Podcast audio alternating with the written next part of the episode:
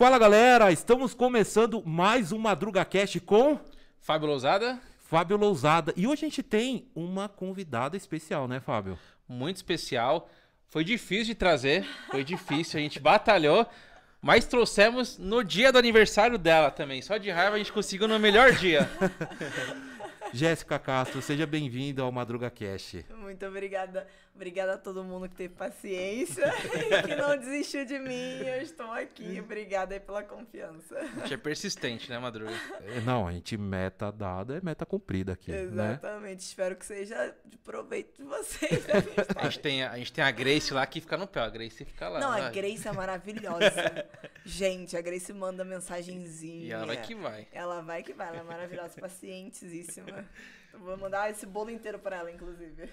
Grace, obrigada. Inclusive, temos um bolo, né, Madruga? Temos um Porque bolo é pra Jéssica um dia Castro. muito especial. Parabéns dela. ah, a gente vai cantar parabéns ao vivo? Vamos, vamos. Vamos. Ao, ao vivo gravado, né? Vai ser um ao vivo gravado. Ao vivo gravado. Ao vivo gravado. Eu vou, eu vou acender aqui, tá, gente? Porque vai ser a Ah, segunda vela, assim eu vou ter um segundo pedido. Ah, Vai, Seca, vai. acende, seca, acende, seca, Vai acende. que vai. Opa, opa, opa, opa. Agora, agora vai. Agora vai, pelo amor de Deus, que isso? Tá, tá ruim. Aê! Agora sim, vamos lá. Parabéns pra você nessa data querida. Muitas felicidades, muitos anos de vida. Parabéns pra você. Vou E pra. Jéssica nada. Tudo! Sopra. Como é que é? Vou fazer o Vai que vai. Ih, Ah, esse, esse não apaga, não. não apaga? Não vai. apaga. E agora, meu desejo faz o quê? Quando apagar, quando apagar, aí você faz o, dese- o Tá pedido. bom, então tá, então deixa ele aí. Vai deixando. Vai, deixa o desejo aí. Pronto. Foi. Sensacional. Parabéns, Jéssica. Primeira vez que vocês fizeram isso ao vivo, né? Primeira gente? vez. Primeira vez. Primeira vez. Obrigada. Algo inédito. Algo inédito. Fabinho, vamos falar agora de Jéssica, ah, embaixadora da, da Exame Invest, uma das principais revistas aí. ah, Revista, portal, tá em tudo agora, né, Tem Exame? tudo, tem YouTube, tem Telegram. que vocês, que vocês querem o quê? A gente tá. A gente Sensacional. tá em tudo. Jéssica, a gente queria um, um pouquinho. ah, a gente tem uma linha muito falar um pouquinho da carreira, um pouquinho de conhecer o que o convidado pensa sobre o mercado, ah, sobre o que você pensa de vida, de crescimento. E eu queria que você contasse um pouquinho aí ah, da sua carreira, desse um esboço, até você chegar nessa, nessa inf- influência em, em grande ascensão. Então, são duas coisas, né? A minha vida toda foi no mercado financeiro. E assim, apesar do, de hoje em dia tem muita gente que começa a produzir conteúdo e não é no mercado, o que é uma coisa muito engraçada, porque hoje, se você for ver, grande parte do pessoal que fala do mercado ou era de moda, ou era uma pessoa que é de jor- jornalismo, comunicação, é, enfim, várias outras áreas e começou aí a fazer conteúdo, produzir conteúdo, que eu acho ok, super válido, até porque são pessoas que têm dom de comunicação. Sim. O dom da comunicação é algo muito difícil no mercado financeiro, porque a gente é basicamente contas. Conta né? os números, né? Então, ok. Mas eu, a minha vida toda foi no mercado financeiro. Eu comecei no mercado com 18 anos de idade, estagiário da XP. Não tem problema, eu posso falar. Ahn, eu trabalhava no Rio de Janeiro, foi meu primeiro estágio. E eu vim de uma família muito humilde. Então, foi, um- assim, o mercado financeiro me abraçou muito desde o início. Por quê? Porque eu era recepcionista antes, recepcionista de academia, trabalhava oito horas e ainda tinha que estar sete horas da manhã na minha faculdade, que era onde eu tinha bolsa de estudos de 100%, Qual faculdade? a PUC Rio. Traba estudei numa boa faculdade, feio. Ah, caramba, é referência. Ralei, ralei pra estar lá. E aí, é, eu não, não tava dando conta, porque eu ficava de duas horas até quase 11 horas, né? Porque tu tem que fechar tudo, fechar, Sim. organizar, porque eu fechava a academia. E eu não estava dando conta, então eu comecei a procurar estágio. E um dos estágios que mais me abraçou logo cedo, no primeiro período, foi no mercado financeiro. Porque no mercado financeiro não tem essa, ai, gente, tem que se. For... Algumas, sim, tem que se formar, tem que ter no mínimo três períodos para você ter conhecimento. Não. Se tu tiver vontade de trabalhar, cara, você vai e vai. Esse é o melhor do mercado financeiro. Esse é o melhor do mercado financeiro. A gente ele abraça quem quer. Se você quiser, tu, tu vai que vai. Então eu entrei muito cedo, entrei numa área de atendimento, todo mundo que eu acho que deveria entrar numa área de atendimento que você aprende tudo de todos. E, e logo depois a XP veio para São Paulo, eu fiquei porque eu era bolsista, não podia fazer a mudança, porque a PUC Rio de São Paulo são CNPJ diferentes. Fiquei lá e fui para um investimento antiga Umarama, fechada pelo Banco Central em 2018, 2019. E essa corretora ia fazer 50 anos, só pra ter noção. Era Uau. só dinossauro, dinossauro real. E, e aí fiquei por um tempo até que a XP puxou, a, comprou os clientes pessoa física da um, da um Investimentos. E eu era uma, uma das pessoas que cuidava da mesa de renda variável na parte comercial. Então eu fazia relação com quem operava mesmo. Então eu explicava a operação, eu explicava porque que o cara estava ali eh, sendo chamado na margem, porque que o cara foi Nessa zerado. época era só bolsa, né? Era só bolsa, era o que dava dinheiro. Era o que dava dinheiro. Era bolsa, era ficar ali em cima. Lógico, tinha renda fixa que bombava nessa época, mas assim, o que tinha de call errado, porque nem precisava fazer receita, era Giro, né? Giro. era giro, era né? giro assim, ó. Só boletinha. E aí, inclusive, eu cheguei a pegar uma boleta física pra, pra, pra preencher, etc. Porque a minha corretora era uma pessoa corretora um pouco mais. Né? Arcaica, ainda tinha coisa ali física. E aí, nisso, é, quando teve a mudança e a XP comprou cliente pessoa física, eu fui pra São Paulo junto, com 19 anos de idade. Tranquei minha faculdade, falei, tô nem aí, vou que vou. Por isso que eu falo, mercado financeiro foi tudo na minha vida. Talvez eu não teria o, status que eu tenho hoje, é, não conseguiria ajudar minha mãe se não tivesse entrado no mercado financeiro, porque com 19 anos, sem faculdade, sem formar, eu vim para São Paulo trabalhar como uma é, já uma fora, né? Como é que fala? Já contratada, né? Não era estagiária mais. Então, assim, me abraçou muito e desde então eu fui para Thomson Reuters, voltei para Um, fui para Ativa Investimentos, que é uma corretora do Rio de Janeiro, e de lá a Exame me viu nos vídeos e me chamou. Uau. Foi assim. E aí eu vim para cá. E aqui tô de novo, São Paulo. Não, acho que é demais é, você ter essa força de vontade de sair cedo da sua cidade para enfrentar, porque é, é raro isso.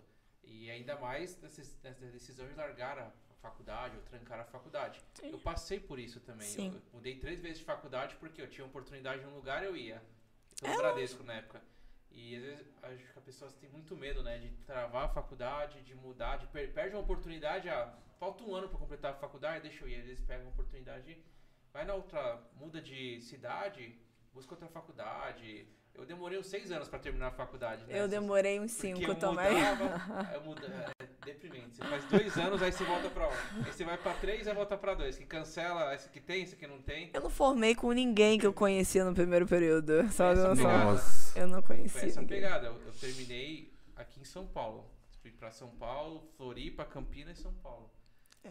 Pelo- só, só focando o emprego mesmo, focando no trabalho, né? Que era uma oportunidade boa, na época até pra operar com sala de ações. Então acho que o seu exemplo, com 19 anos, acho que já é um, um primeiro ensinamento aqui, né? Já chegou certeza. até onde está à toa. É porque a gente, eu acho assim, quem, quem nasceu com um certo já um certo aparato familiar tem um e eu super incentivo estudar, fazer tudo certinho, porque essa pessoa, assim, por mais que é, eu tenha crescido muito, essa pessoa ela vai bombar mais que eu no longo prazo. Aham. Provavelmente, porque ela vai ter, por exemplo, eu não tenho um inglês dos melhores, eu não tenho experiência lá fora, eu tenho várias, várias lacunas que eu estou tentando agora, mais velha, ir ali tapando, Mas um monte de pessoas da minha idade já tem outras experiências, já tem outras coisas que acabam alçando ela.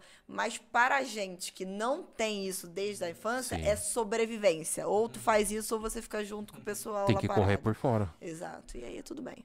E tá tudo bem. E é sobre isso. Não, eu, eu acho, mas esse ponto que você trouxe até essa humildade, né, de trazer essa questão, pô, o que você tem, habilidade de se relacionar com pessoas, influenci... eu considero ser uma influenciadora, o, aí no Instagram, todos os dias, é muito difícil. Sim. É muito, eu, eu vejo quase todos os dias alguém que fala, ó, vou começar a postar no Instagram, beleza, começa lá, dali uma semana, um mês, dois É, meses. não é. Ah, você vai longe, aqui, vai longe vai seis meses. Então acho que essa habilidade sua, essa, essa é, consistência de estar todos os dias é algo extremamente raro hoje. E talvez você, essas habilidades que você está buscando, às vezes você nem precisa. Porque você tem habilidade, você tem, por exemplo, in- in- o que você faz traz influência, traz um networking. Sim. E aí você vai buscar habilidades que são diferentes do que todo mundo busca. Sim. E se todo mundo buscar a mesma habilidade, não, não, não é raro. É, e eu acho que hoje em dia as pessoas. Todo mundo quer. Todo mundo quer ser influência, todo mundo quer criar conteúdo, mas ninguém quer o, o ônus da parada, sabe?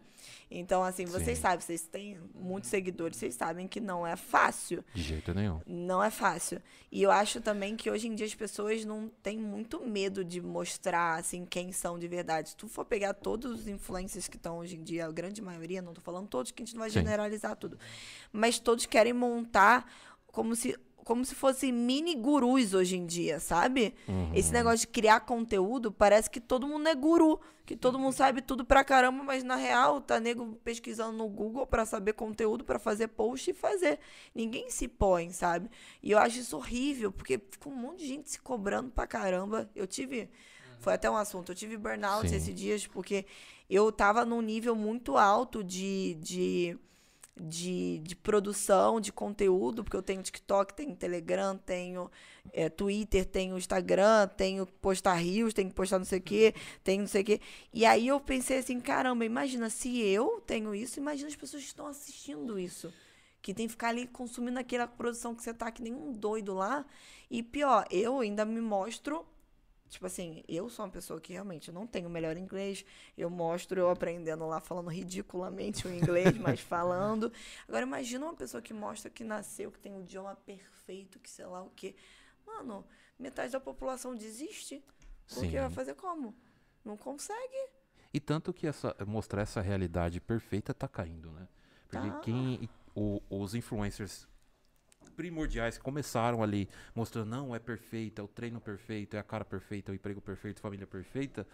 Eles não já são tão seguidos como antes. E as pessoas estão procurando pessoas reais. Sim. Pessoas que. eh, pra se conectar. Puxa, essa Jéssica, ela tem uma história parecida comigo. Também sou do Rio, também sou de uma família simples. E eu também posso crescer, eu também posso fazer faculdade. Ou igual o Fábio, puxa, eu também co- comecei no banco, fui no Bradesco, fui pra cá, fui pra lá. Acho que conecta muito mais. Sim, por exemplo, a gente, eu acho que a gente acaba tendo muito mais empatia com o nosso público do que qualquer outra coisa. Mostra a realidade, né? É, chega de card pronto, gente. Hashtag chega de card pronto. Agora eu quero saber mais a sua história. Então a gente passamos rapidinho ali na sua parte do, de trabalho, ali, tudo, tudo que você passou. É, do, do ponto ali, da ativa para exame, o que, que você acha que fez a exame te olhar assim? Porque a exame tem, como a gente falou, todo mundo quer ser influencer. E eles olharem para você e falam, essa daqui vai ser a nossa embaixadora. O que, que você acha? Porque é difícil essa pergunta, né? Primeiro que eu fui a última, né? Eu, eu, eu fui uma das últimas cotadas, mas tudo bem, não tira o meu valor que eu tô lá. Não, amém? Lógico. Tá lá. Mas assim, é simplicidade de saber que você não é a única do mercado. Mas eu acredito muito em Deus, então eu acho assim, Sim. se outras pessoas foram cotadas e ali foi a que mais reuniu aparatos de, de, de estar junto com a marca, ótimo, maravilhoso e vamos seguir o caminho e eu tô super feliz com isso. Mas eu acho que o que hoje, o que mudou é que hoje você tem muitas pessoas, e aí eu, o meu chefe na época, né, que já mudou, é, me disse foi que eu não estou, apesar de eu ser jovem, bonitinha, arrumadinha, etc., eu não estou naquele padrão do tipo falo super corretamente, Uhum. tenho uma pronúncia perfeita, sou impecável, sou bem nascida, minhas fotos são impecáveis. Tipo assim, é essa aproximação com o público que me fez ser escolhida e, e fazer conteúdo pra eles, sabe? Porque no final das contas, é o que você tem que atrair, sabe? Tem Sim. uma, hoje em dia, a grande parte da população não é a galera, é, vamos dizer assim, que já tá ali no meio que você quer atingir. É a população que tá fora, são os artistas, são os, os próprios influenciadores que às vezes não sabem administrar o dinheiro. Sim. São os jogadores de futebol, os- os rappers, que eu amo muito rapper. Aliás, se algum rapper tiver aqui, poxa, manda mensagem, me chama pros shows. É, eu tô louca pra uns recebidos desses. É Show do Matuê, essas coisas assim diferentes.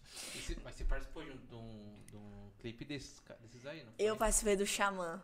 Mas quando o Xamã ainda não era esse Xamã gigante. Participei, tô lá. Eu era esposa de Xamã, gente. Depois procura lá no YouTube. Eu era do... Ele fazia o dono do morro, eu era a dona do morro. Olha isso. Caramba. É, mas assim, eu gosto muito desse público fora o pessoal carente, porque hoje em dia a gente conseguiu massificar muito conteúdo para outras pessoas conseguirem investir, mas ainda não é o grande interesse de grande massa dos assessores, porque querendo ou não, eles também são trabalhadores que precisam gerar receita Sim. e renda. Então fica uma grande população ali, ainda tá me ouvindo, que eu bati. Tem uma grande população ainda que assessor não quer ligar que ele vai ser atendido, ele vai levar um pop-up, vai levar um e-mail.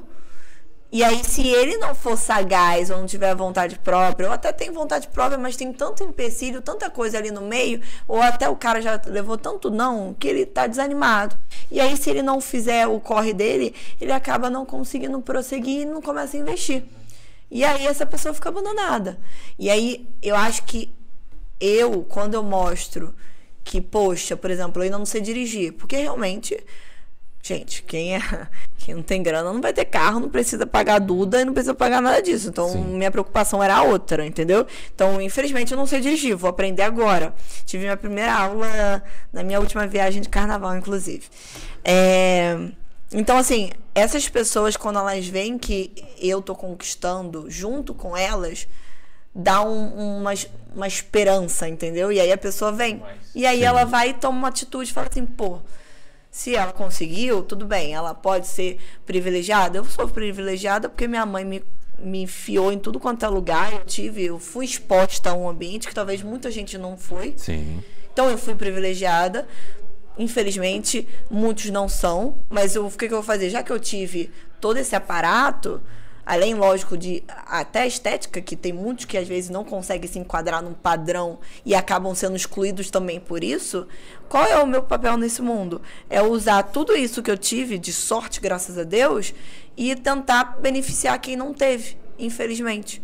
Então, assim, Sim. é isso que eu faço. Então acho que isso aproximou, entendeu? Isso, isso trouxe as pessoas pra. Esses dias eu recebi. Foi muito bizarro isso. Eu recebi. Eu recebo algumas mensagens, são poucas ainda, mas eu recebo algumas men- mensagens. E eu recebi de um cara que eu fiz algum post sobre alguma questão. E ele mandou falando que gostava muito do meu perfil e que ele tinha me seguido por causa da namorada dele. E que a namorada dele tinha falecido em janeiro. Nossa. E que a, nama- a namorada dele, a ex-namorada, né? Não sei nem como é que fala. Tinha falecido em janeiro num acidente, mas que ele tinha começado a me seguir porque a namorada dele falava de mim o tempo todo e graças ao que ela tava ingerindo de conteúdo e a Sim. empatia que a gente teve uma com a outra, ela começou a estudar pro CEA. Puxa, que legal. Mas aí ela faleceu antes. Que bosta, né? Se eu tivesse tentado ter proximidade antes, talvez eu poderia ter ajudado uma pessoa, entendeu? Isso é um pouquinho triste, mas a gente olha pro outro lado que a gente, pelo menos eu tô, sei lá, influenciei o namorado dela, ou enfim. E aí é isso. É, eu acho que esse foi o diferencial, sabe? Perfeito. Acho que é. Vendo ali a. Eu, eu, inclusive eu vi, tá? Essa. Viu? Essa, esse Insta foi. Acho que faz nem uma semana, né? Foi muito Foi essa recente. semana Foi agora. bem recente, acho que foi nem essa semana. E eu te acompanho e essa não tem tem coisas que a gente não controla, Jéssica. Tem coisas que a gente tenta controlar, mas é algo impossível. Você vai ficar sabendo depois. Ah, era porque era a pessoa X que eu tinha que falar e não a Y. É. E é, é, por mais que sejam poucas mensagens, é muita também, né? Porque, Sim. É, nosso dia acaba sendo bem corrido, o tempo é escasso e você não consegue atender todo mundo. E aí a gente tem um, acontece um caso como esse, a gente se sente culpado, às vezes qualquer coisa assim, mas, Sim. mas eu acho que é, o mais importante é ver o quanto você está impactando várias pessoas e de forma positiva, pela sua mensagem, seja na parte de educação, seja na parte motivacional. Sim. É, uma coisa que eu queria te perguntar até, que é um desafio meu do Madruga, e com certeza deve ser um desafio para você, como você lida com isso, de todos os dias fazer postagens, todos os dias ali você ter que fazer stories. O que, que te motiva? Hoje eu não tô nada afim de gravar. E você vai lá e grava. O que, que, que, que te motiva, assim? Eu gravo todos os dias, né? É. Eu faço abertura, inclusive, gente, assistam a abertura no mercado na Exame Invest, 8 da manhã, para vocês saberem de tudo que tá movimentando o mercado financeiro, tá? O público é aqui, ó. Nosso público é Exatamente. totalmente os profissionais. Nossos Exatamente. Exato. Banco abre, vocês têm que É, saber de tudo é aí para falar com os clientes, gente. Esse é o público aqui. É, e eu, pô, a gente fala de forma super assim. É bem legal, porque a ideia do programa inicial era só eu e o Bruno. Ele hoje tá no BTG, mas hoje sou eu e o Carlo Caute, que é um italiano maravilhoso, incrível ele. E aí a gente faz o quê? Cara, chega de ficar ditando regrinha e falando noticiazinha, porque o cara na ponta final às vezes não vai saber interpretar, não vai saber o que fazer, e o Sim. cara vai sair de lá cheio de coisa no cérebro. E aí? Então a gente traz uns, uns analistas, tanto técnico quanto de produtos, e os caras fazem call ali mesmo. Tu sai de lá, por exemplo, saiu notícia da Magalu, saiu notícia da Reddor, saiu notícia sobre, sei lá, a Selic aumentou, a gente põe o economista-chefe para falar ali o que, que vai acontecer. A gente põe ali o analista fundamentalista, o cara da análise técnica, você pode mandar mensagem no comentário, e aí ele vai lá e joga a, a ação no, no, no, no gráfico e já vê os pontos de atenção e saída, é bem maneiro. Mas é, o que me motiva, na verdade, é lógico que eu gosto muito de trabalhar no mercado financeiro. Mas eu já recebi não, entendeu? Eu recebi o não de, de um banco muito grande, inclusive, que eu não posso falar o nome. Começa com C, termina com A. Mas aí. É, na época eu era pequenininha, tipo, tinha, sei lá, 16 anos, tinha ganhado dinheirinho da minha mãe e falei, "Ah, vou botar na poupança, vou ficar rica e tal. E aí tinha, e eu tinha ouvido falar que tinha investimentos melhores que a poupança. Eu fui lá, sentei, e a mulher falou: ah, espera um pouquinho, vai crescer um pouco, tem um não sei o quê. E aí sim você volta aqui. Eu falei, fiquei puta. Desculpa, não posso, pode falar. Pode, pode. pode. Pode. Fiquei bem chateada. E aí. Nisso eu entrei no mercado.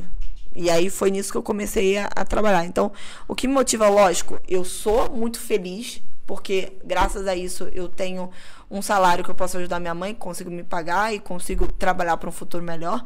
Mas se eu não tivesse o propósito que eu tenho, eu tenho certeza que eu seria como uma, uma das outras. Eu tenho absoluta certeza. Porque quantas meninas bonitinhas, novinhas, tem aí fazendo conteúdo?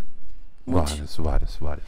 Então é Eu isso. acho que é engraçado, Madruga, que vários influenciadores iniciaram porque algum bancário foi FDP com ele. A É. Marília Fontes falou a mesma coisa. Foi, a Marília Fontes foi um bancário que ferrou com a avó dela. E aí ela falou, então, vou falar de mercado agora. Mas eu tenho uma, uma teoria para isso, tá? É, a gente tem que entender que o Brasil era outro naquela época. Sim.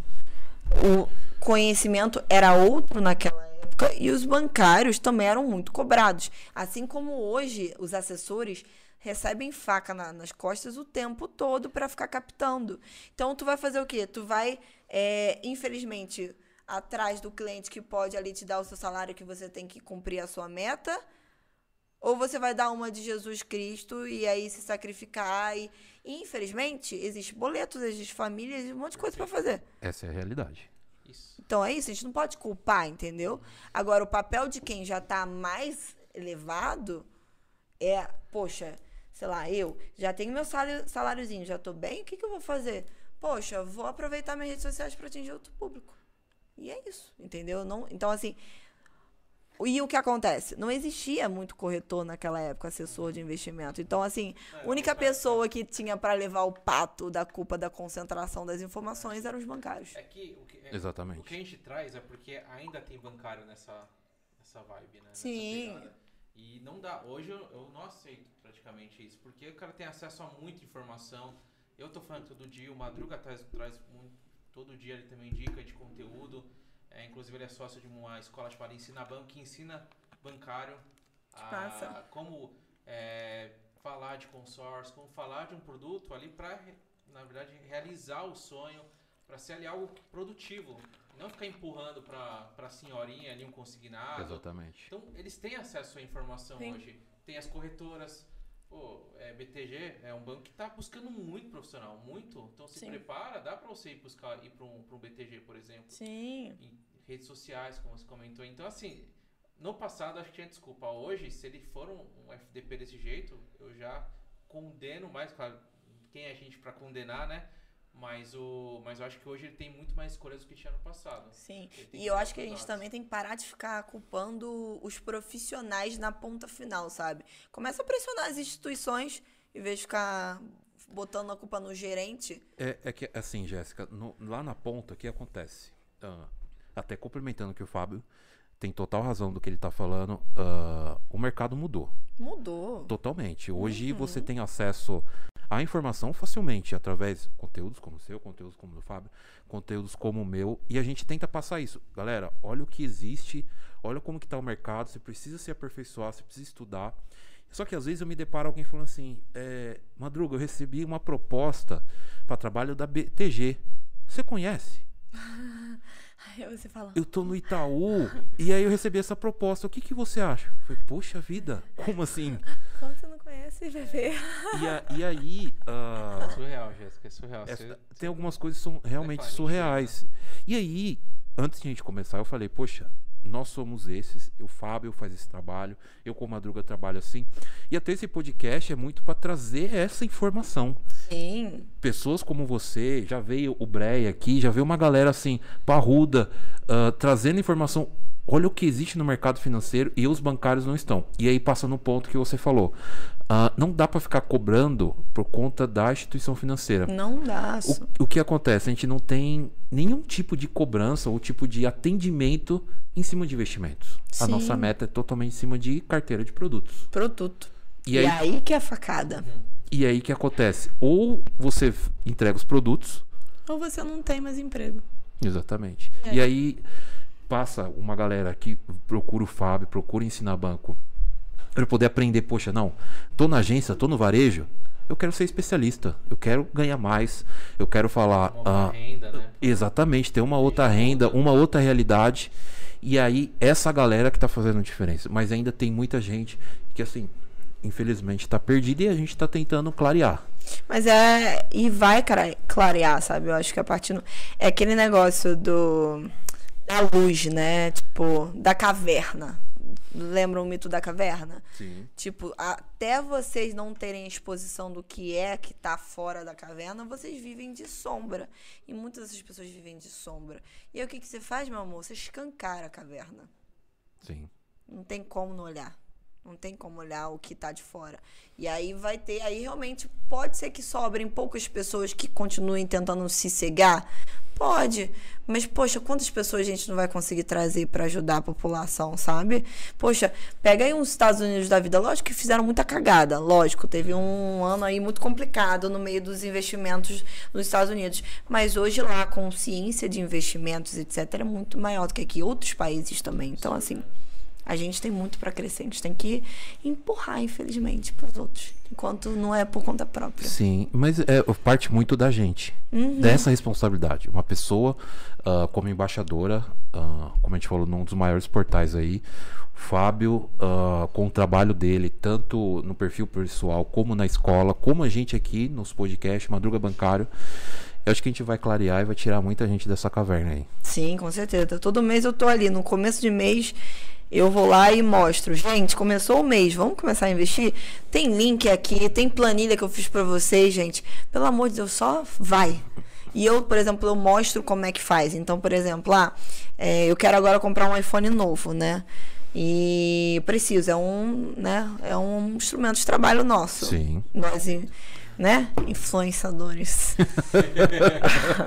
a gente é o nosso. Então eu tenho que correr atrás disso. Então eu montei uma planinha, uma tabelinha, vou lá todo mês, toda semana, vou lá investindo e vou mostrando pra eles pra onde eu vou fazendo, legal. pro pessoal ir junto e fazendo. Às vezes precisa pegar pela mão, faz parte. Faz parte, faz parte. Já tem muita gente que quer começar a falar em redes sociais. Né? Principalmente nosso público que são assessores, especialistas, eles também querem começar a entrar. E você se relaciona muito bem com as redes sociais. É, primeiro, o que, que te destravou? Se você teve alguma coisa que você fez para te destravar, para você ficar tranquilo, sempre foi assim. E alguma dica que você acha que é legal passar para eles, para eles começarem a gravar, fazer stories? Boa. Cara, então, não foi fácil, porque eu tenho língua, apesar de hoje não aparecer, eu tenho língua presa e eu tenho problemas bem serinhos de dicção. Então, eu fiz durante dois anos, assim, fono, continuo hoje fazendo todos os dias antes de começar, faço todo um treinamento. Já fiz treinamento de, de, de mídia, é, treinamento de mídia que fala. Então já fiz algumas coisinhas, mas eu comecei, o meu início era para atender cliente, que eu fui assessora de investimentos, né? Uhum. Eu cuidei. Então em 2016 tem, por exemplo, um blogueiro do BTG chamado Fabrício, que ele me acompanhava desde 2016 no Facebook, onde eu fazia videozinhos, mas eram vídeos para atrair, atrair cliente e também para massificar as informações, porque eu sempre tive, a minha cabeça sempre foi pegar clientes pequenos. Sempre foi. Uhum. Essa, assim, minha história de vida era pegar gente que tá crescendo, gente pobre mesmo, gente que tá começando. Sim. E é isso. Então o que, que eu tinha que fazer? Para eu poder também me bancar, porque você ganha em cima de, né, FIIs, né, FI, né? Então você ganha em cima de porcentagem, então você precisa ter valores maiores ou quantidades maiores. Então eu precisava massificar tudo que Sim. eu estava produzindo. Então o que, que eu fazia? Eu fazia muito conteúdo para grupo de WhatsApp, então já mandava, chegou produto novo, já explicava, que é uma coisa que um gerente pode fazer. Poxa, já faz o seu grupinho, a sua lista de transmissão, grava um áudio explicando o produto, porquê do produto, o racional do produto. Já só de você fazer isso, você já vai ter o contato e vai começar a se acostumar. Logo depois você vai, vai para as redes. Eu acho melhor você ir internamente entre seus próprios clientes, criando essa proximidade, até para saber como é que você vai falar, qual vai ser o seu coisa, do que ir direto para as redes sociais, que às vezes você pode se queimar muito rápido. E aí eu comecei com isso, por isso que hoje é mais fácil para mim. Eu comecei com lista de transmissão, avisando para meus clientes, dizendo que estava começando. Depois eu fui pro Facebook, onde eu tinha uma rede profissional lá, ia lá eu falava sobre produto, fazia o call matinal, fazia tudo certinho. E aí você vai ser tentativa e erro. E assim, o que mais foi duro para mim era me blindar de tudo quanto é crítica, porque vão te criticar de tudo. Sim. As, as, primeiras críticas é soco no estômago. Não, é impressionante, porque, nossa, do nada surge um monte de especialista de rede social, nunca vi isso. Nossa, a pessoa que tem 600 pessoas começa a falar por que, que você falou aquilo. Começa a surgir um monte de pessoas, assim, muito especialistas, que nem ajudar, né? querendo ajudar. ah, porque é sempre assim, né, gente? As pessoas são muito bem intencionadas. E aí, bom, é, eu só consegui pegar um pouco o ritmo porque eu estava criando primeiro essa rotina com os meus clientes que aí, se eu fosse um bancário, um gerente de conta, seria o que eu vou fazer? Porque se tudo der, assim, se não, se, por exemplo, se não quiserem mais que eu trabalhe com rede social, eu vou continuar com as minhas redes sociais, mas provavelmente eu vou ser uma assessora de investimento, uma comercial wealth manager e vou Sim. continuar criando os meus conteúdos focados nos meus clientes para que eles melhorem, criem mais confiança e empatia. Então, criar isso internamente é melhor para você treinar, você saber o que você pode falar ter sempre um compliance do seu lado, porque hoje a CVM, a Umbima, a B3 estão em cima, porque tem muita informação errada. Que bom, né? Que bom, graças a Deus, porque teve muitas coisas aí erradas que aconteceram na minha época. E então, pegar sempre esse lado. Eu, como eu trabalhei com compliance, eu acabo tendo um pouco. Eu já trabalhei com gestora, blá, blá, blá, blá então eu acabo pegando isso. E depois, a primeira coisa que você tem que fazer é criar uma rotina. Eu sempre falo isso. Eu não tenho problema nenhum em ensinar o que o pessoal quer saber para fazer, criar conteúdo. Porque eu sei que eu ensinar outras pessoas não quer dizer que eu vou perder meu espaço, porque eu, a forma como eu falo, só eu vou falar. É única, né? É única. Acredito muito nisso. A forma como você fala, como você fala, é só você que vai falar dessa forma. São suas experiências, são seus gostos, tudo isso vai se concretizar e vai gerar conteúdos que vai aportar e vai atrás de uma galera que talvez não seja a galera dele. E ok, tá tudo bem. Isso porque já me compararam com, com Betina, já me compararam com Explicar Ana, já me compararam, compararam com Natália Cury. Com, com e Betina eu não é tenho, é duro. Olha, eles me seguem aqui. Mas assim, eu não tenho nada a ver com elas. Conheço todas elas, são Sim. incríveis. Poxa, explicar, Ana é uma deusa incrível, maravilhosa. Mas eu tenho um jeito totalmente diferente de falar dela. E, se tá tudo bem. E essa cooperação acaba limitando o trabalho da mulher. Ah, só porque que fala de finanças tem que ser igual a Só Natália? porque fala de finanças, é bonita, é jovem, é explica Ana. É sempre assim. Não. É sempre assim que comparam. E pelo amor de Deus, né? Move on nisso, né, gente? A gente tem que ser, sair um pouco disso. Por isso, quando vem pessoas um pouco mais velhas falar sobre o mercado financeiro, eu acho incrível. Tem a Bruna Marcelino, que eu vou até recomendar para vocês trazer, que ela é incrível. Ela é uma estrategista-chefe de uma corretora chamada Necton. E ela tá começando agora Que legal. agora, depois de trabalhar o tempo todo por- no back, né, de, de criar é, relatórios, porque a galera de research geralmente é mais, vocês sabem, né? Sim. É a galera mais cabeçuda que fica só lendo e se bota sim, naquela bolha. Ela foi pra frente. E é isso, e vai que vai, entendeu? Não é loirinha, não é bonitinha, não tá ali. bo- Não, é ela, inteligente, não sei quantos anos de mercado, bonita, perfeita, bem alinhada, e tá lá, e tá mais velha. E aí, a grande questão, a virada de chave para você saber, é você ter ali como parceiro ferramentas. Então, pega um trelo, cria umas editorias, porque o, o problema é frequência. Sim. O problema é frequência. Então, para de querer inventar post maravilhoso. Eu vejo muita gente começa a inventar uns posts incríveis. São incríveis os posts, são maravilhosos, bombam. Mas aí eles começam a te dar tanto cansaço mental. Um post que você poderia fazer em 30 minutos, você demora duas horas. Aí você, ah, meu Deus do céu. Aí tu bomba uma vez, tu gasta um cartucho de energia seu, você pega bode no negócio, acabou. Eu, Aí, Vitão, viu? Pô, eu, eu, eu tinha editoria que chamava Glossário do Mercado Financeiro. Quem, tudo bem, vai dar menos like? Dava muito menos like.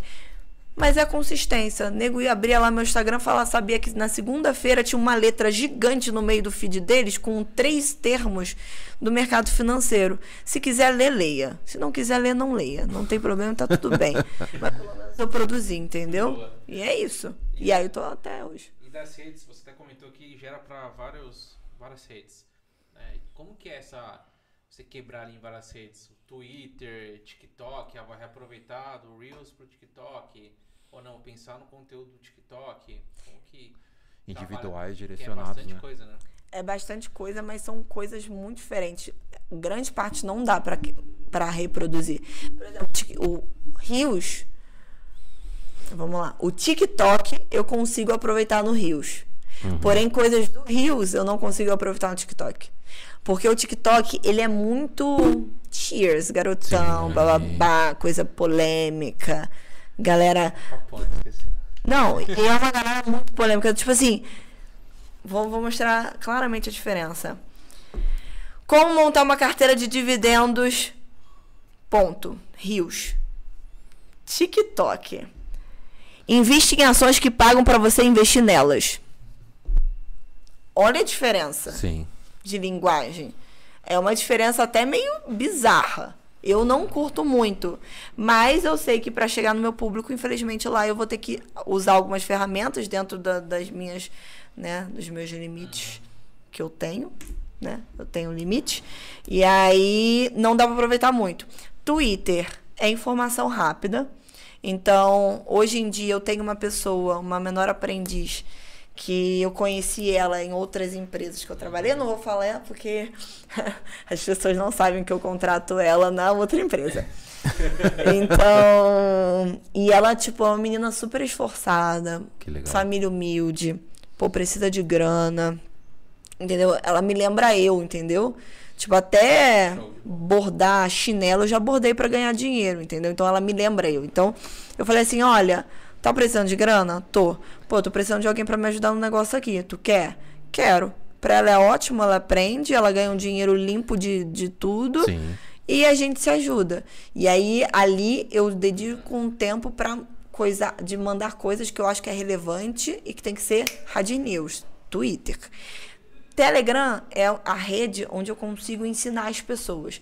Então, meu Telegram é- são textos mais complexos, são textos mais longos. Dizem que não é muita onda do Telegram, Eu já recebi umas críticas, mas ali no Telegram é onde eu me sinto livre para escrever, entendeu? Então, assim, quem quiser tá lá, vai Mas tá às lá. vezes seu seguidor que tá ali, ele já sabe que é assim. E você formatou o seu Telegram pro seu seguidor dessa forma. E é, se você for ver, é a forma como eu consigo é, não me limitar a um padrão só de uma rede social, Sim. entendeu? Porque às vezes eu fico muito limitada. Tipo, pô, antigamente no. Sei lá, no. Ah, no Instagram, que é uma rede que usa muito estética. Então eu tinha que produzir a arte, tinha que produzir o vídeo, fazer legenda. Cara, no Telegram, eu quero falar de um assunto mais complexo. Mano, eu pô, redijo um texto, papum, acabou. Não Não- tem foto, não tem edição, de nada. Não, mas quem, te- e quem quiser ler, vai ler. E essa pessoa vai estar comigo. que eu uso mais pra texto, até pro nosso público é LinkedIn. Ah, Nosso público é mais o profissional, né? O bancário, o especialista, ele acaba usando mais o LinkedIn lá, faço os textos grandes. sim. O, o Ronaldo, que é nosso sócio aqui, ele faz textão no Instagram, então. Exatamente. Mentira. Direto no feed. Eu acho maravilhoso. E, é- e são essas pessoas que bombam, gente. Põe uma foto e vai texto, vai texto. Você desce mais, mais, saiba mais, saiba mais. E E, vai. e sabe o que é legal? Que a pessoa que, que segue ele vai curtir. Ele e ele um- vai afunilar. Quem não quiser seguir, não vai seguir. Tchau, beijo. Ele tem uma Pensa. média de curtida constante. Padronizou ali, padronizou o dele, porque aí ele às vezes quer fazer isso no banco, aí no banco já é outro público. E aí, e aí a gente tem que estar sempre falando, ó, você padronizou ali para esse público, estão acostumados com seus textos, mas esse pessoal aqui nem tanto. O Exatamente. pessoal já gosta mais de um, de um carrosselzinho ali. É, então, tem essa galera que gosta de um carro. Eu tenho um, um viés muito estético, né? Eu gosto muito de arte, de, eu já trabalhei com moda, então eu gosto muito de moda, arte, galera mais. Uh! Então, e essa é uma galera que tá totalmente jogada, né? Eles vivem num mundo, uma bolha que chega a ser triste. É uma bolha de estética, de gasto e de não quero nem saber da minha vida, do meu futuro, porque o, o presente é mais importante do que tudo, que é bizarro. Sim. Então, assim, eu consigo, através de um olhar que eu gosto, estético, chegar até eles. E tá tudo bem. E é sobre isso. E é sobre isso. É, Jéssica, olhando ali pro, pro crescimento que você está tendo na- nas redes sociais, que eu acompanho ali, é, você imaginava, vamos pegar quando você entrou no exame ali para ser embaixadora, você falou, tá, esse, vou crescer isso, ou não, você cresceu mais do que você esperava? Como que foi acompanhar esse crescimento? Que tá, tá legal ali o crescimento. Eu acho que eu cresci pouco ainda. Eu, assim, eu esperava que o negócio explodir muito maior. Mas é, eu entendo que, que eu cheguei num, num ambiente que é muito carregado de informações. Tem muita gente que produz. E aí, o meu crescimento agora está sendo muito maior, por exemplo, de ter, sei lá, chegar aqui no Madruga Cast, conhecer vocês, sabe? Pessoas que são gigantes do mercado, num nicho muito específico, que eu lá no Rio de Janeiro, cara, eu nu- nunca ia conseguir conhecer vocês. É conseguir falar com a Carol Pfeiffer, é fazer uma live com o Gustavo Cerbasi, é tipo conhecer o Felipe Miranda, gente, é falar, ter o WhatsApp da Betina, é conhecer a Explica Ana, isso pra mim tá sendo um crescimento impressionante. E aí eu acho assim, que eu nem sou a pessoa mais seguida, mas o nível de contato que eu tenho de conhecimento com umas pessoas, cara, que assim, são meus ídolos, eu acho que é muito maior. Porque hoje eu conheço pessoas que eu nunca imaginei que eu ia conhecer na vida. Eu, tipo, chorei quando, quando eu falei com o Gustavo Cerbasi. Porque o Gustavo Cerbasi é um cara que eu, cara, pra mim é um exemplo a ser seguido pra todo mundo que cria conteúdo.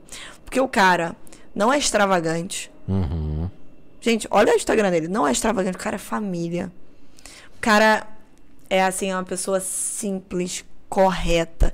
Ele anda assim, ó. Ele anda assim, impecável. Fala, olá, tudo bem? Como é que você. Cara, ele parece uma pessoa normal, assim. Não que ele não seja normal, mas assim, do dia a dia. E o cara tá ali pra fazer o trabalho dele. Vai lá, faz o trabalho dele sem, sem ego, sem vaidade, sem disse que me disse, sem treta, que é uma coisa que eu acho feio demais no Twitter. Feio, mas acho feio. E eu já falei isso diversas vezes.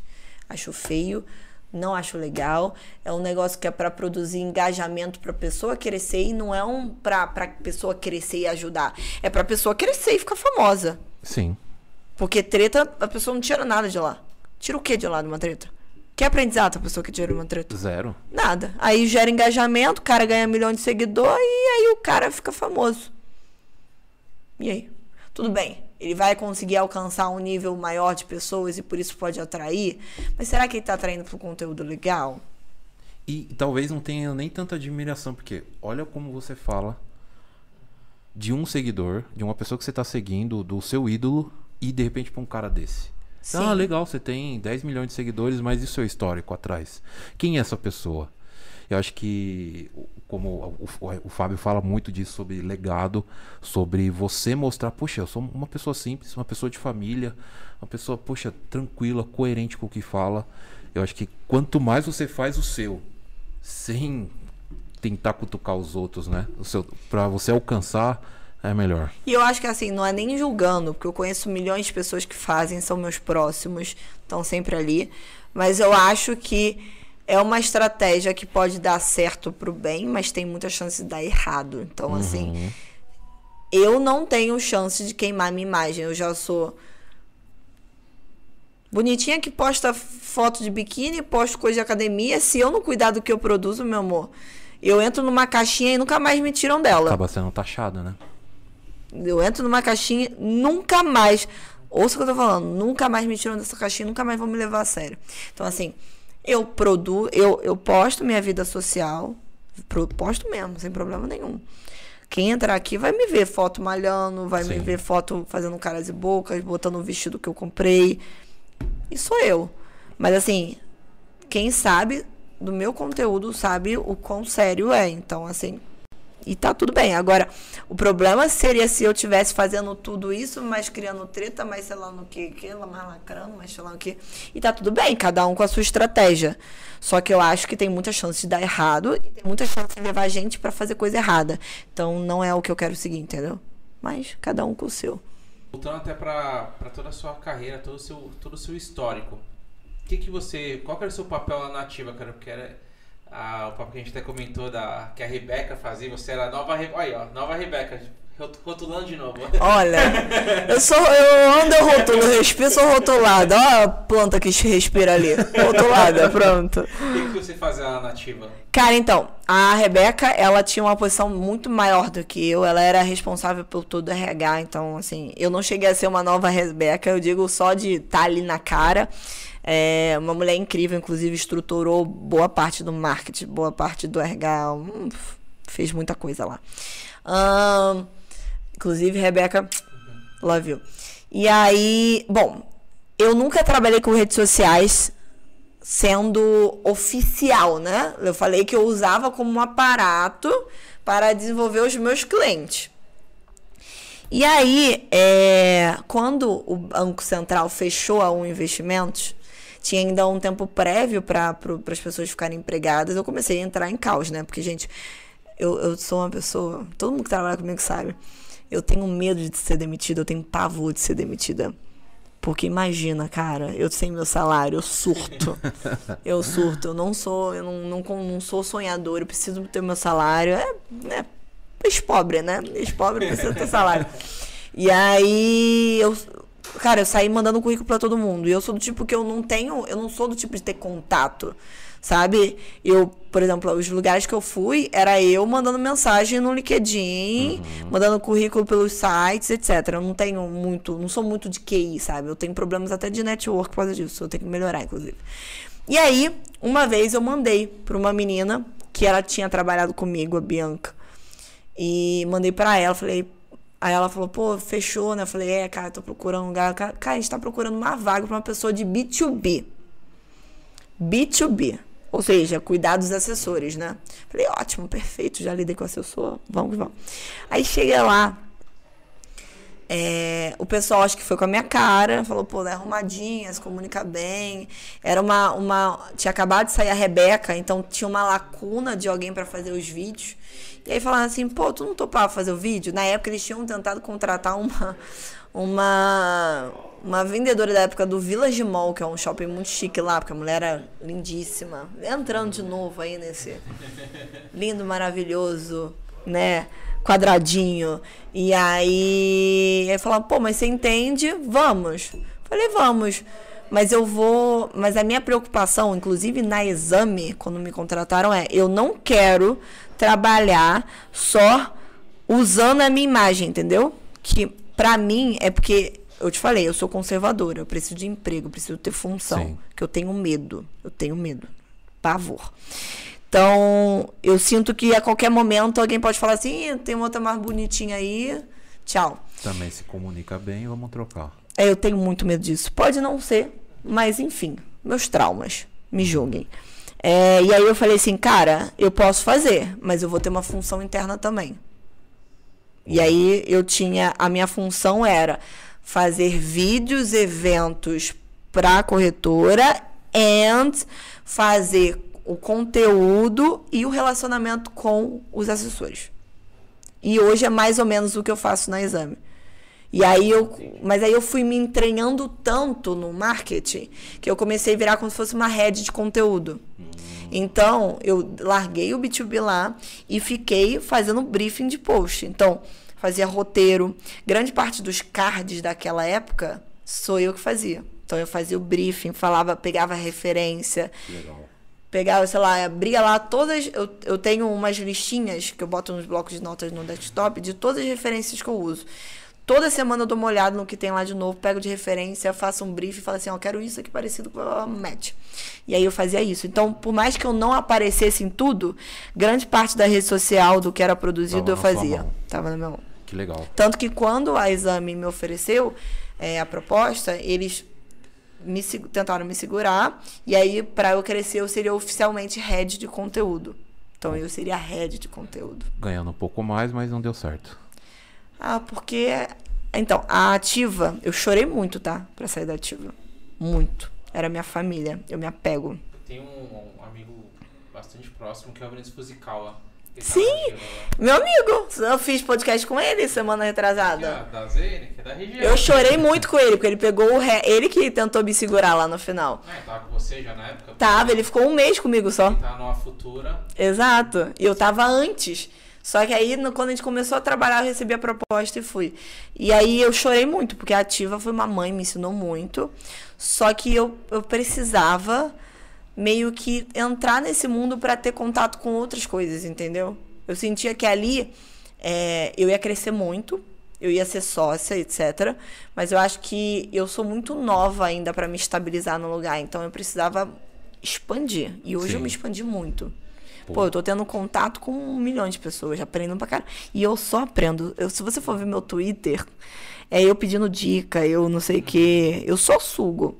Eu só sugo. Porque foi até o que falaram no, numa, num comentário meu, falando assim.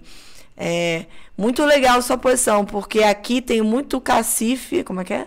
Muito cacique pra pouco índio. Pra pouco, pra pouco índio. Porque é uma terra que todo mundo sabe muito, mas ninguém quer ouvir nada. Então, assim, enquanto essa galera tá aí querendo falar muito, eu tô só. E vou incorporando em mim. Quando eu vejo a galera. Já incorporei o meu Instagram todo, se você for ver, é uma grande Acaba- referência. Acaba sendo uma, de todo mundo. uma forma de se comunicar única. Da Jéssica, né? É, sou Do- do que aprendiz. a Jéssica é. Eu sou aprendiz mesmo, não sei, assim, se eu não sei, eu sei lá, aprendi sobre conceitos de curva de juro e impacto em outras coisas. Ah, mês retrasado, quando eu peguei o economista lá do BTG, falei, senta aqui comigo, vamos aprender. E é isso, e tá tudo bem. Agora eu lembrei do que pronto, que ia fazer, que tava na parte lá do Gustavo Cerbasi até. É, então, eu assisti, eu ouvi domingo um podcast dele com um dos sócios lá, tá sensacional, Gustavo Cerbasi. Mas a pergunta é o seguinte: é, quem que você não entrevistou ainda, que você quer entrevistar, que é seu sonho? E depois você também, eu queria saber de você também, nunca perguntei pra você. Ah, Quem que é aquela influenciadora, influenciador, ou pessoal do mercado que você fala, caramba, vamos levar ele pro, lá, pro happy hour do mercado agora. sabe qual era o meu sonho? Pode falar. O, rap, o rapper. Não é. Não é. Assim. Não é influenciador. Não é influenciador. Cara, eu dava o meu dedo Ô, louco. Esse vai ser um pra corte. hein? fazer um happy hour com Esteves. Guilherme Bentimol. Eita. Imagina isso, gente. Vamos ali, vamos. E, o, e, e alguém que é representante do Nubank, porque eu acho que o Nubank tem uma forma de falar também muito diferente. Então já chama a Cris já. Cara, Fechou. imagina essa cúpula num happy hour do mercado. Dá certinho, sou eu. No happy hour são quatro pessoas. Eu e mais três convidados. Imagina isso. Só que aí eu ia ser demitida. Mas tá tudo bem. Só na hora do convite pra um desses daí, tirando o cara Esteves, já, já era, né? Mas vou te falar, o contato no evento e pá, não sei o quê. É, o Esteves, eu acho, ele é um cara. Ele é um cara dinossauro, sabe? Ele é muito raiz. Se vocês forem conversar com ele, ele é muito raiz.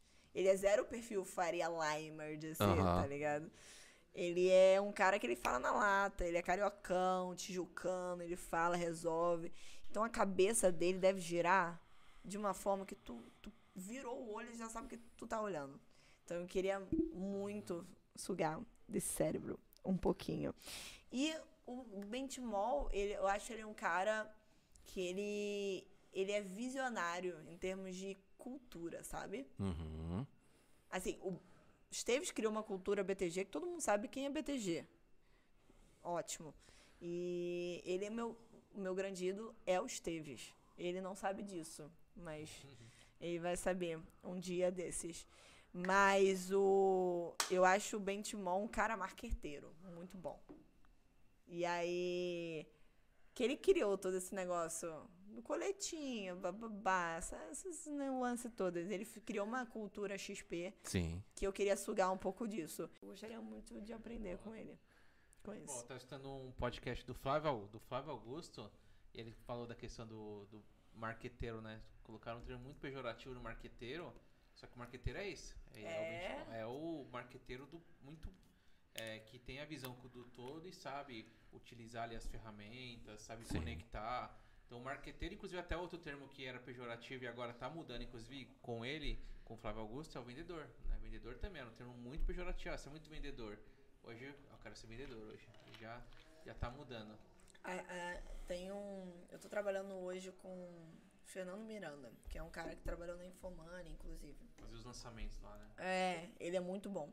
E aí, antes eu tinha uma visão, eu, eu nunca tive contato com essa parte de criação de leads, porque na ativa, etc., eu ficava mais focada em criação de conteúdo pa, para awareness, né? Você mostrar o posicionamento da marca e quanto essa marca sabe.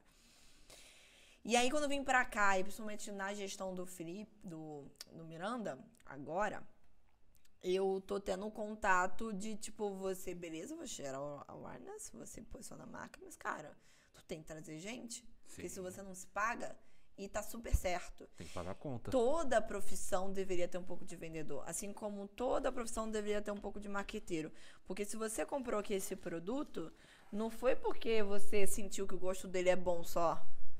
Porque provavelmente foi a primeira vez que você comprou, você ainda não sentiu bem, né? Alguma coisa te fez chegar lá. Sim. E até pra você chegar a provar e sentir o gosto de uma pessoa, alguém te ofereceu. Então não existe, gente, não existe produto só por produto, não existe serviço só por serviço. Tem que ter sim estética, tem que ter sim marketing, tem que ter sim venda. E se a gente for entrar nessa de ficar criticando esses profissionais, a gente tá, a gente tá sendo dando tiro no próprio pé, né? Que ninguém Exatamente. vive. Enfim. Muito bom. Madruga, quem que é o cara que... Olha, eu tenho. ah, não sei se eu posso dizer ídolos, mas pessoas de momentos que eu vivo na minha, na minha vida agora. Ah, talvez ah, hoje, que eu preciso muito, gostaria muito de ter uma conversa com um cara desse, o João Kepler, né? Primo, ah, talvez Perini. Então, esses caras que eu tenho acompanhado nesse momento de vida, né? Então, são caras que eu tô assistindo muito, consumindo muito conteúdo para os meus negócios, para minha rede social, pro, pro, pro meu negócio dar uma para decolar e tem Fábio Lousada também que me ajuda demais, demais, demais. E então são esses caras aí. Thiago Negro é um cara que é outro que você pode falar o que quiser. Tem gente que inclusive chama ele com esse tom negativo de marqueteiro, mas cara, o cara fez chegar para milhões de pessoas o Onde ele conteúdo tá- toca mercado. é ouro, né?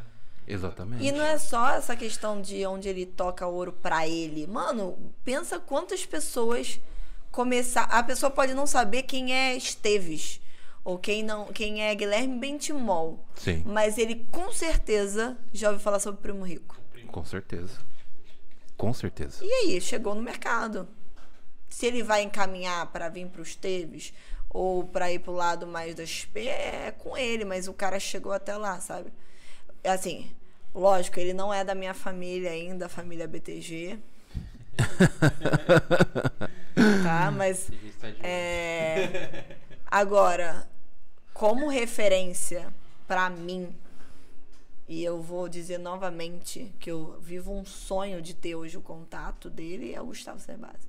Que ele é um cara que a minha, a minha alma e a forma como eu me comunico é tudo que eu aprendi com o Gustavo Cerbasi. Tudo. Tudo. Tudo, tudo. Sem tirar, sem pôr. Esse cara, pra mim, é quem eu quero ser. Versão homem, eu sou mulher, mas assim, é quem eu quero ser. Porque, pô, tem uma família linda. Tipo, vive de boa. Continua fazendo o trabalho dele primorosamente. Sempre chegou cedo. Eu já marquei live com ele impecável. Falando bem. Pô, a gente tem uma live pra gente fazer. Já tá me mandando pauta. Duas semanas antes. Que legal. O cara é. Eu já peguei muito influencer gigante. Que, mano, eu praticamente lambia o chão da pessoa. Pro cara participar, pra pessoa participar, pra menina participar. Pelo amor de Deus. É, é feio isso. Não é porque você é grande que a, sua, que a sua forma de trabalhar tem que ser diferente. Não é. Se tu não pode, tu não pode. E não vai, não faz. Agora, pô, ficar. Pelo amor de Deus. Por isso que eu acho feio, por exemplo, quem, quem é. Eu já, já presenciei muitas situações, não do mercado, mas fora. Eu, eu, assim, eu sou uma pessoa que acabou sem querer entrando em um monte de lugar. E aí.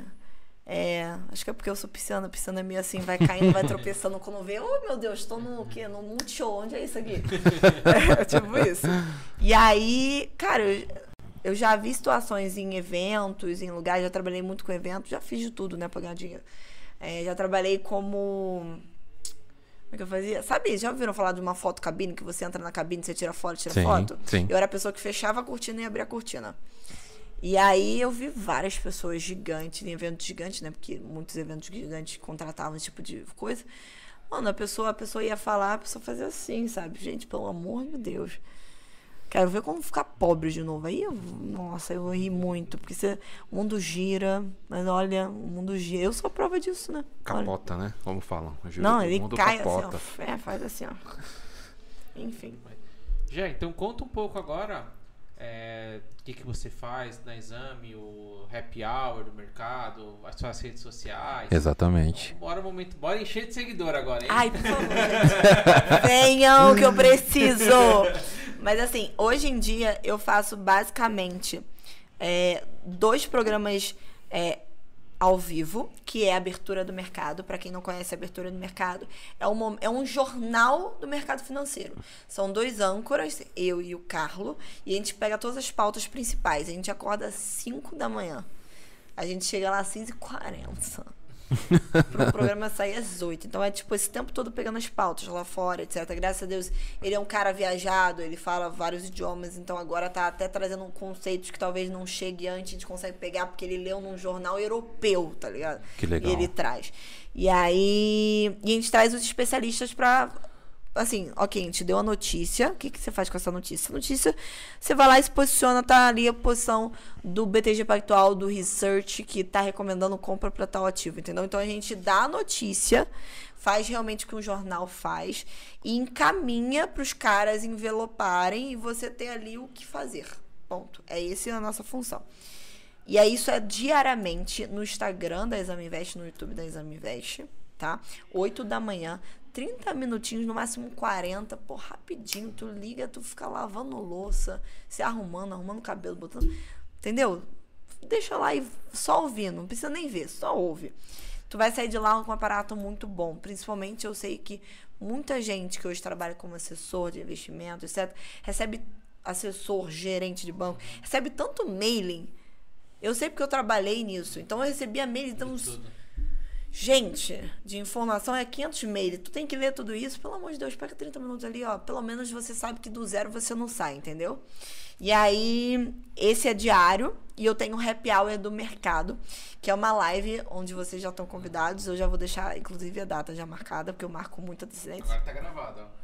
Exatamente. Exato, gente. E aí eu trago geralmente três pessoas de referência. Eu já trouxe gestora. Eu já fiz um happy hour temático gestoras, que eu trouxe a Giant Steps. Que da eu hora. trouxe a Hashdex.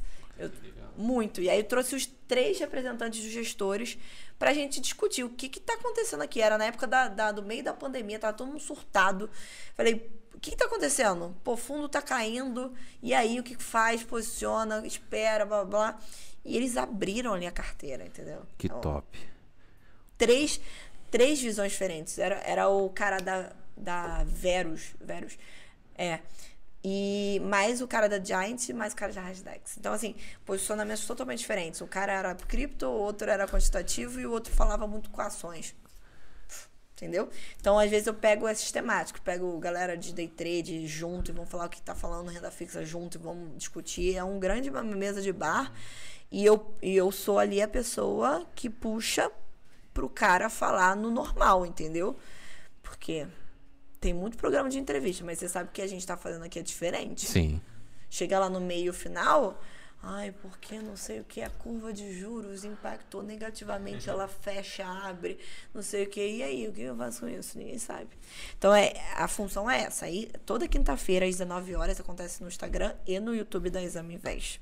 Fica gravado, quem quiser lá, tem vários, tem das gestoras, tudo lá, podem rever. E além disso, eu tenho meus programas no YouTube. Então eu tenho o raio-x da bolsa, onde, tipo assim, as pessoas investem nas ações porque alguém ouve falar de um ticker do, da- dos infernos e fala assim, ah, Petri 4. Ah, tá, eu vou investir. Não sabe nem o que é Petri 4. E aí eu faço, eu pego a empresa, falo da história da empresa, falo quais são os setores, tipos de risco. Pô, commodity impacta Vale? Por que que impacta Vale? Porque a produção dela é de minério. Sim. Entendeu? Então eu dou esse panorama e no final, às vezes, até pego umas recomendações da Necton, da galera que é parceira, para o pessoal sair lá com o deverzinho de casa. Então é, é focado para quem quer construir carteira de ações e não quer simplesmente copiar uma carteira e não saber o que está acontecendo.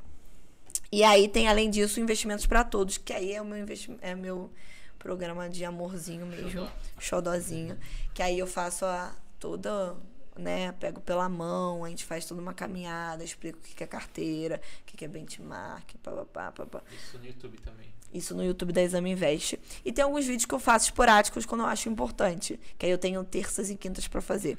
E aí eu faço, sei lá, sei lá, tava até há pouco tempo uma onda de galera indo pro ah, Play to Earn, né? Que são os games de criptoativos que tu ganha dinheiro. Sim. Mano, vamos explicar, porque tava rolando muito, muita pirâmide, muita coisa louca, muito golpe. Então, vamos lá, vamos explicar. Aí eu faço. Aí são os vídeos mais focados para assuntos quentes no momento. Então, hoje é assim. Lá, além disso, eu ajudo na toda a criação de conteúdo pós abertura do mercado. Então não morre ali. Então a gente cria pauta. É, pô, tem algum vídeo importante, eu corto o trecho humano. Então tem todo um pós. E faço o Telegram da Exame Invest. Que aí é, é. Eu não apareço. Mas é, quem tá escrevendo ali sou eu. Que quanta coisa, hein, Fábio? Muito bom, muito legal. Eu, É, eu por não, isso que eu tive burnout. eu, eu não sei você, mas depois desse É, convite. Faltou da Exame Invest. É. Faltou? Ah, o meu.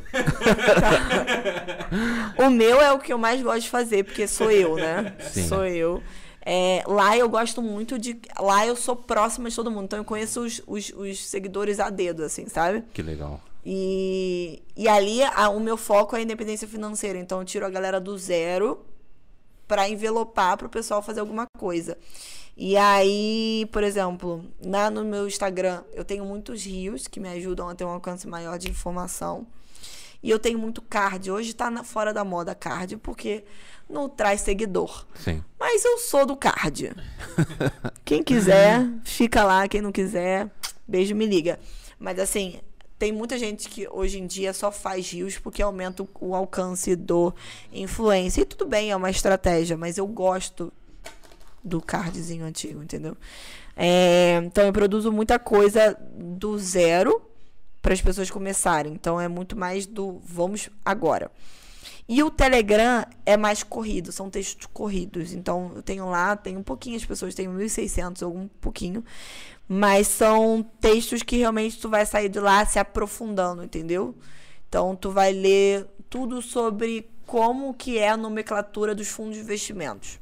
Vai ter lá, sabe? É que eu não consigo mostrar agora que meu celular desligou.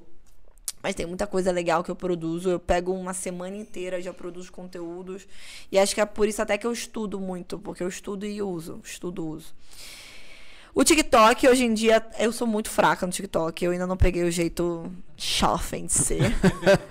mas, apesar de ser jovem, ainda não peguei esse jeito, mas eu tô lá. E a rede que eu gosto, que eu tenho gostado muito, e que as pessoas. No começo eu recebi muita barreira, que era o Twitter. Porque eu não sabia fazer. E não sei ainda fazer posts chamativos, sabe? É, mas eu ganhei e consegui meu público, sabe? Tipo, ali eu não, não crio treta, mas tem conteúdo legal, sabe? Tem todos os dias, eu posto quatro vezes na semana no Twitter notícias quentes. Três vezes na semana conteúdos pequenos, explicativo, com links. E eu também acabo compartilhando um pouco da minha vida lá também. Então, eu acho. É, é, esse é o combo atualmente. Sensacional. Agora sim, bastante coisa. Agora juntou tudo. Mas eu amo. E depois esse convite aí, não sei você, mas eu já tô com roupa de ir, Fábio. Já, vamos. Ai, vai ser incrível. Vocês vão ganhar até gin, Ou gente. ir, né? Vocês vão beber, lá pode, fala que vocês bebam, todos bebem. Eu bebo, inclusive. Com certeza, fechou. Tá fechado. Gente, eu acho que é isso. Jéssica, foi um, um enorme prazer Ah. ter você aqui com a gente. Sim. Ah, ter uma pessoa com essa importância, mas não digo. ah, eu quero dizer na importância que você tem para o mercado, para a educação do povo, para trazer simplicidade na informação. Ah, a gente tenta trazer isso para o nosso público, para a galera que, se- que segue a gente, que são os bancários, que são as pessoas em ascensão especialistas. Quem já é especialista, ah, eu quero te agradecer e parabenizar pelo seu trabalho, Nada, pela, incrível. pela sua influência, pelo seu trabalho e acho que, como você falou, acho que você tem muita coisa ainda para crescer e se depender de nós, a gente vai te ajudar nisso. Ah. Se quiser, a gente estamos aí junto para fazer uma parceria Boa, vamos. e agradecer muito de verdade. Não, eu que tô super feliz. Desculpa o trabalho, gente. Eu juro que eu sou uma pessoa do bem. foi trabalhoso, foi trabalhoso. Mas, cara, eu tava numa semana complicadíssima. O primeiro dia eu passei mal. Foi o dia que eu fiquei péssima, péssima, péssima, péssima, péssima. A minha saúde tá um pouco ainda. Eu tô ainda aprendendo a lidar com o fluxo de São Paulo. Longe de praia, longe. Porque Rio de Janeiro respira saúde. É uma parada que respira saúde. E aqui eu tô ainda aprendendo a lidar com isso, então, né? E a pressão aqui eu acho que tá sendo um pouco maior para mim, apesar que eu já tinha um trabalho muito pesado lá. Eu saí, era a primeira a entrar, sempre fui essa última a sair. Mas agora eu acho que eu entrei numa vibe de querer me cobrar muito, que eu não tinha essa cobrança, autocobrança lá, né? E hoje em dia eu entendi que, cara, eu talvez não seja a maior, mas eu tenho lá minha pontinha de, de importância na vida das pessoas que me seguem. E aquele número ali é super querido meu. Quando tem, sei lá, tem card que tem poucas pessoas, tem fotos que tem muita, mas quem curtiu aquele card e entendeu aquele card, pra mim, olha, foi 60 pessoas, 100, 200, 300, 400, 1000, 1100, que estão ali, que eu sei que estão ali porque estão aprendendo alguma coisa, entendeu? Então tá ótimo, tá ok, tá tudo bem. Muito bom, obrigado, Jéssica, pelo ter aceitado o nosso convite aqui, conseguimos trazer e passou rápido a conversa, é papo fácil com você, então pô, obrigado e ah, é tá convidado para voltar mais vezes com certeza. Vão, e vocês vão lá para exame. Sensacional. É ah. Vitão, pronto para cortar aí? Ei, Valeu, galera. Ei. Tchau.